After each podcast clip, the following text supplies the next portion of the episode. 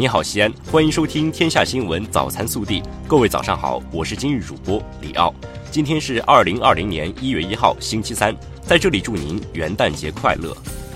首先来看今日要闻。新年前夕，国家主席习近平通过中央广播电视总台和互联网发表二零二零年新年贺词。习近平在新年贺词中说：“二零二零年是具有里程碑意义的一年，我们将全面建成小康社会，实现第一个百年奋斗目标。”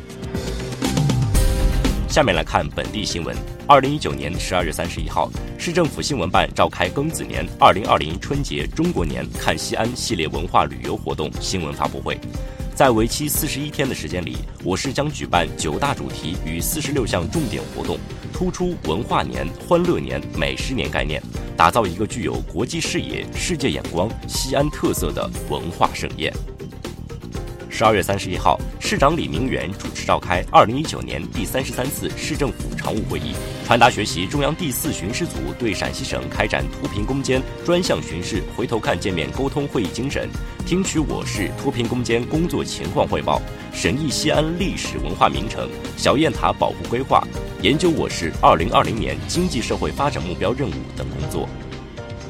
二零一九年的十二月三十一号，记者从市财政局了解到，二零一九年西安财政总收入首次突破一千五百亿元大关，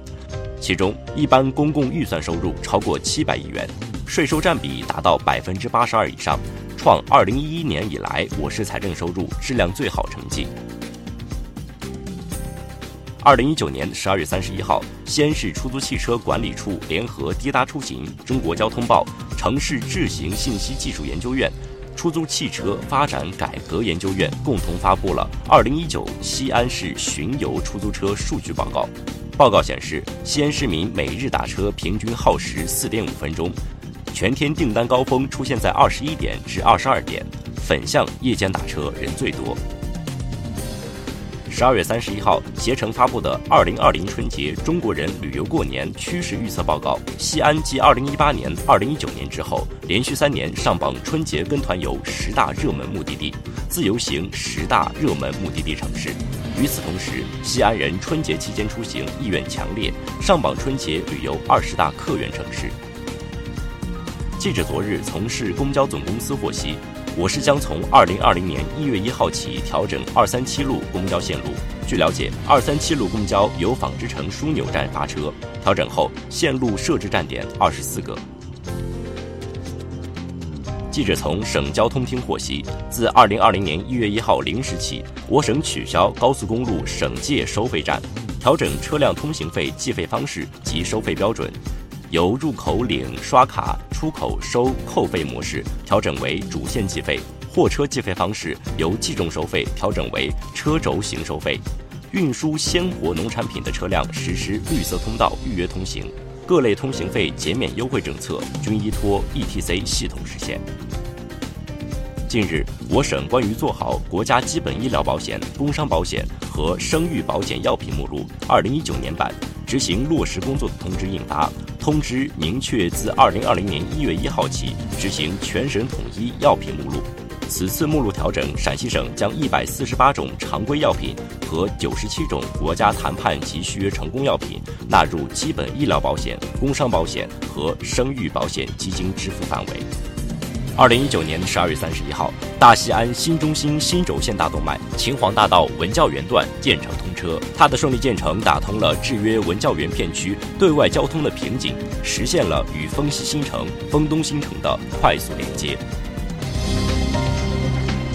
下面来看暖新闻。十二月二十九号凌晨五点左右，家住胡家庙闪建基师社区的张国峰发现，在社区垃圾台旁有一位老人冻得瑟瑟发抖。在多方询问、广泛了解及社区工作人员的帮助下，老人最终被远在合肥的亲人安全接回了家。面对老人家属的感谢，做了好事的市民张国峰说：“不要客气，咱就是举手之劳。天这么冷，谁见了都要管呢。”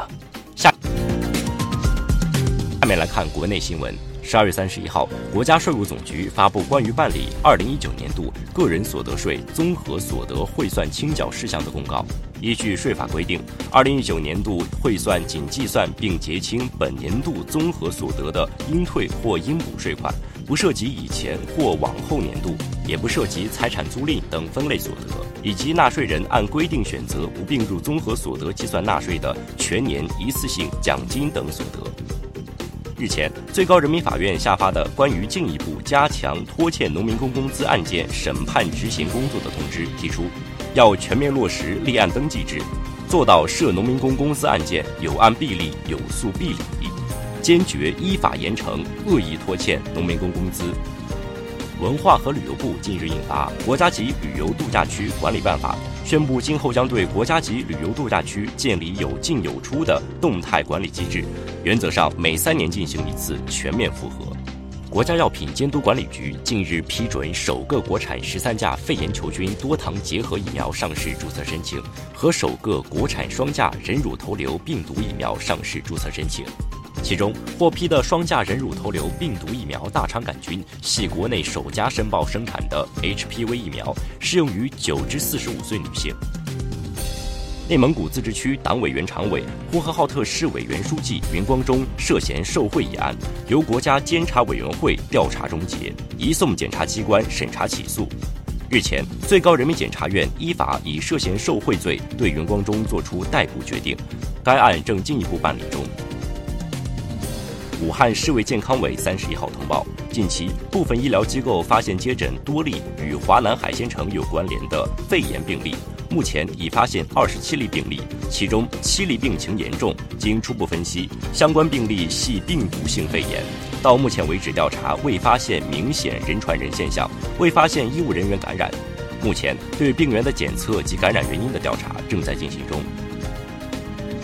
近日，云南省发布新的中考改革政策，将体育与语数英并列为一百分，引发热议。对此，云南省教育厅回应称，此次改革分值的变化是根据各科目的课时、容量、难度来测算，关注度最高的体育分值考虑到学生个体差异，学生体质监测合格占六十分，体能与技能测试占四十分。国家电影局十二月三十一号发布数据，当年全国电影总票房六百四十二点六六亿元，同比增长百分之五点四，其中国产片份额达百分之六十四点零七。全年票房前十名影片中，国产影片占八部，全年票房过亿影片八十八部，其中国产电影四十七部。十二月三十一号，携程发布《二零二零春节中国人旅游过年趋势预测报告》，指出。二零一九年春节假期全国旅游接待总人数四点一五亿人次，二零二零年春节长假预计将达到四点五亿人次出游，百分之五十四是亲子游，八零后带孩子出行最流行，百分之七独自一人旅游过年。据数据显示，在二零一九年各项目的世锦赛和世界杯总决赛中，中国运动员在三十三个大项上共获一百二十八个世界冠军。共有十七人一队十八次创十六项世界纪录。下面来看热调查：学校没有一个清洁工、保洁员，上千学生自己淘米、蒸饭、洗饭盒。这正是浙江浦江县塘头中学实行的蒸饭制。学校工作人员介绍，蒸饭制从上世纪七八十年代延续至今，通过此举培养学生热爱劳动、勤俭节约的好习惯。你认为中学规定学生蒸饭合适吗？更多精彩内容，请持续锁定我们的官方微信。我们明天不见不散。